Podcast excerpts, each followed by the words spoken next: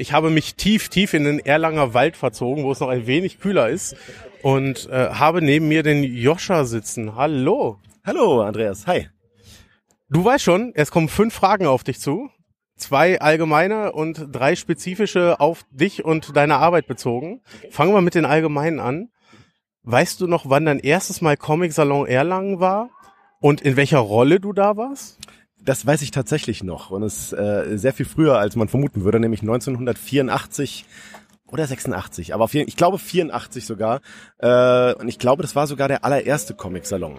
Äh, mein Vater hat mich damals da mitgenommen, der mal versucht hat, mich auch so ein bisschen schon damals äh, mit Comic-Szene zu vernetzen. Er war ich ja sechs Jahre alt, aber hatte halt eben gerade schon auch großes Comic-Interesse. Und er hat da tatsächlich dann irgendwann diese Veranstaltungen empfohlen bekommen und ist dann mit mir hierher gefahren und war ein paar Tage dann auf diesem Comic-Event, äh, 1984 auch schon. Und dann habe ich das auch irgendwann so ein bisschen aus den Augen verloren und bin dann halt 20 Jahre später erst dann wieder hier aufgetaucht, als ich dann eigene Sachen gemacht habe. Aber mein allererster Comic Comic-Salon war wirklich Anfang der 80er Jahre. Krass beeindruckend. Du hast ja eine, eine sehr lange Historie hiermit. Mhm. Hast du denn ein positives Ereignis, an das du immer denken musst, wenn du die Koffer für Erlangen packst? Äh, eins, so was sofort mit Erlangen für dich verbunden ist? Es, ja, es ist bloß relativ unspektakulär. Also die schönsten Erinnerungen habe ich tatsächlich an Abende, in äh, denen ich im Goldenen Hecht rumsitze, sein italienisches Restaurant und da einfach ganz mit ganz vielen tollen Kollegen und Kolleginnen halt einfach schöne Abendessen hatte und das über die Jahre immer wieder. Und das verschwimmt auch alles deswegen so ein bisschen miteinander. Aber äh, das ist das, was für mich hauptsächlich Erlangen ausmacht. Einfach schön da sitzen, äh, einfach zu genießen, dass man viele Leute äh, wieder sieht, da man vielleicht eine lange Zeit meistens nicht gesehen hat. Und jetzt mittlerweile ist es natürlich auch toll, dass das alles hier auch im Park stattfindet, noch zusätzlich. Also es ist wirklich eigentlich so ein bisschen diese kleinen Sachen, die zwischen Events stattfinden, die für mich am meisten Erlangen ausmachen. Das kann ich absolut nachvollziehen und das ist auch der Grund, was mich hier immer wieder hinzieht. Ähm, deine Arbeit ist ja grundsätzlich erstmal kostenfrei im Internet zu finden. Diese, das ist auch das, wie ich dich kennengelernt habe. Du hast jetzt so ein Steady-Profil aufgemacht, wo man dich unterstützen kann. Glaubst du, das ist so ein bisschen die Zukunft der Kunst? dass man ähm, Crowdfunding macht und gleichzeitig aber viel von seiner Arbeit so preisgibt?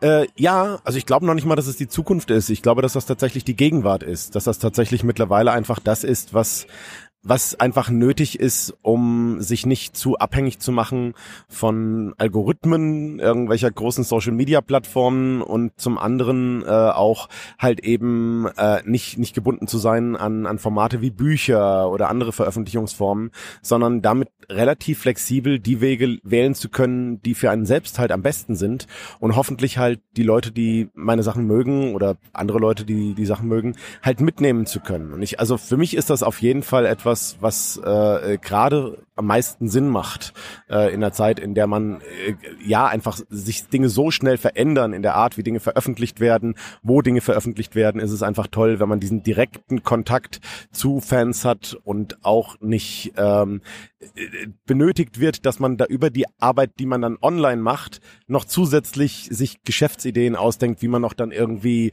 Merchandise macht oder sonst was, sondern einfach der Arbeit selbst dadurch einen Wert zugesteht. Und deswegen finde ich das ganz, ganz toll, dass das mittlerweile geht. Ja, wenn man sich das anguckt, ist da ja auch sehr viel. Du, da ist ein Blog auf deiner Webseite, da ist ein Podcast. Ähm, vieles findet man ja selber, also kriegt man als Fan natürlich nicht mit, die Administration hintenrum. Wie viel Zeit bleibt denn wirklich noch äh, für deine Bilder da übrig? Wie viel Kunst in der Woche machst du denn dann noch? Also tatsächlich ist äh, die Zeit, die für Cartoons drauf geht, auf, auf jeden Fall die, die meiste äh, momentan. Aber das Schöne ist äh, daran ja, dass ich das wirklich sehr, sehr flexibel selbst entscheiden kann. Je nachdem, wie wie inspiriert ich gerade bin. Gott, er hat sich das fürchterlich künstlerisch an. Aber so ist es ja wirklich. Also das Schöne ist tatsächlich, dass es nicht an irgendeinen festen Takt gebunden ist, sondern ich kann meine Arbeit so machen, wie ich das Gefühl habe, dass es für die Arbeit äh, am besten ist, wie ich halt am besten kreativen Output habe und äh, die kann sich auch verändern. Das heißt, wenn ich irgendwann das Gefühl habe, ich habe gerade nicht mehr so viel Inspiration für Cartoons, aber ich würde total gerne mehr bloggen oder ich würde gerne einen neuen Podcast machen oder ich würde dies oder das, dann ist es schön, die Leute da auf dieser Reise mitzunehmen. Und äh, momentan, gerade auch natürlich durch die Pandemie, äh, war es halt schön, auch etwas zu haben, was ich alleine machen kann. Und da ich da natürlich sehr lange Zeit gewohnt war, äh, mir alleine Cartoons auszudenken, war es toll, auch das jetzt in der Pandemie wieder machen zu können. Ja. Sehr cool. Du hast ja eine sehr große Fanbase, du hast schon eine eigene Animationsserie entwickelt. Ähm, du hast mehr Veröffentlichungen, als ich zählen konnte. Ähm, hast, hast du dann überhaupt noch Ziele? Gibt es noch etwas, worauf du hinarbeitest? Ähm, ja, tatsächlich habe ich die auch noch. Äh, die äh, sind bloß mittlerweile ein bisschen losgelöst von nicht lustig. Und das tut mir sehr gut, weil ich habe vor ein paar Jahren sogar darüber nachgedacht, ob ich mit nicht lustig aufhöre, weil das mir zum einen zwar sehr, sehr viele Türen geöffnet hat und ich damit auch ganz viele Dinge ausprobieren konnte, aber natürlich auch gleichzeitig mir bestimmte ähm, Strukturen und Grenzen gesetzt hat, die äh, mich irgendwann kreativ auch so ein bisschen behindert haben. Das heißt, ich wollte immer auch mal Sachen machen, die nichts mit nicht lustig zu tun haben, habe mich da vor ein paar Jahren jetzt auch ein bisschen rausgewagt und habe mit einer befreundeten Künstlerin, Anna-Maria Jung, ein, ein Kartenspiel entwickelt, äh, das sie illustriert hat, das auch nichts mit nicht lustig zu tun hat. Und es war für mich einfach wichtig, Dinge auszuprobieren, die wirklich weg sind davon. Und ähm, das andere ist, dass ich nach wie vor auch gerne wieder zurück im Filmbereich äh, würde, weil da habe ich vor nicht lustig auch ein bisschen gearbeitet, also sehr, sehr lange her. Aber habe immer äh, wieder rübergeschielt und dachte, irgendwann würde ich auch gerne wieder Film machen, Realfilm machen und auch Dinge machen, die gar nichts mit Humor zu tun haben. Und das ist hoffentlich irgendwann so das nächste Kapitel, das ich gerade aufschlage. Ich ich werde das auf jeden Fall verfolgen ähm, und, und werde da den Weg weiter beobachten. Das waren schon fünf Fragen. Oh, wow. Aber wie bei jeder Show habe ich natürlich auch noch eine, Zusatz, äh, eine Zusatzaufgabe. Ein Trick. Ein, ein Trick. Gibt es denn auch ein Comic-Projekt, wo du sagst, es muss auch gar nicht lustig sein, da würde ich echt mal gerne dran arbeiten, da würde ich ganz gerne mich mal beteiligen? Äh, ehrlich gesagt gar nicht wirklich, weil, weil meine Passion gerade mehr in Richtung Film geht, aber äh, es gab ja in den letzten Jahren so ein bisschen den Trend, dass äh, deutsche Zeichner sich teilweise bekannte klassische Serien vorgenommen haben und da ihren eigenen Spin draufgepackt haben. Und äh, da habe ich irgendwann auch mit Freunden drüber geredet, was wäre das, wenn ich da irgendwas machen würde oder so. Und ich bin so ein bisschen hin und her gerissen zwischen Masters of the Universe und den Schlümpfen.